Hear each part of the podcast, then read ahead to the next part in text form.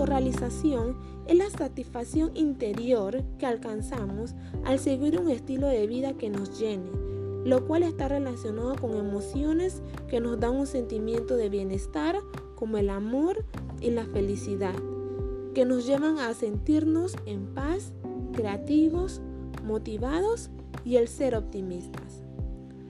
Uno de nuestros principales objetivos en la vida es el ser felices.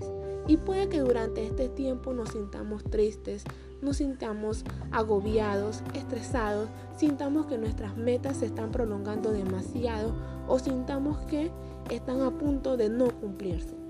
Hoy te quiero invitar a no perder la esperanza, a mantenerte fijo en tu meta, solo que con un camino un poco diferente.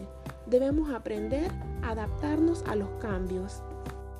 Una vez que tengas tus metas fijas, lo primero que debes tener en cuenta es no tratar de llenar las expectativas de otras personas, sino que llenar tus expectativas. Recuerda que estamos hablando de tu vida, de tu felicidad. Tu felicidad no es la misma que la felicidad de otros. Una vez fijada tu meta, debes ser constante y no tirar la toalla. Puede que encontremos muchas piedras en nuestro camino. Lo importante es seguir adelante y no caer en lo que es el autosabotaje.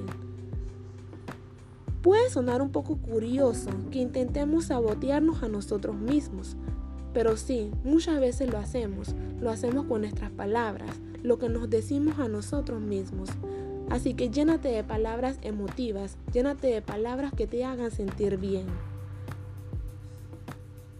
La vida es un regalo de Dios y nos ofrece el privilegio, la oportunidad y responsabilidad de devolver algo y convertirnos cada día en algo mucho mejor. Aprovecha este tiempo para ordenar tus ideas. Aprovecha este tiempo para sentirte pleno contigo mismo.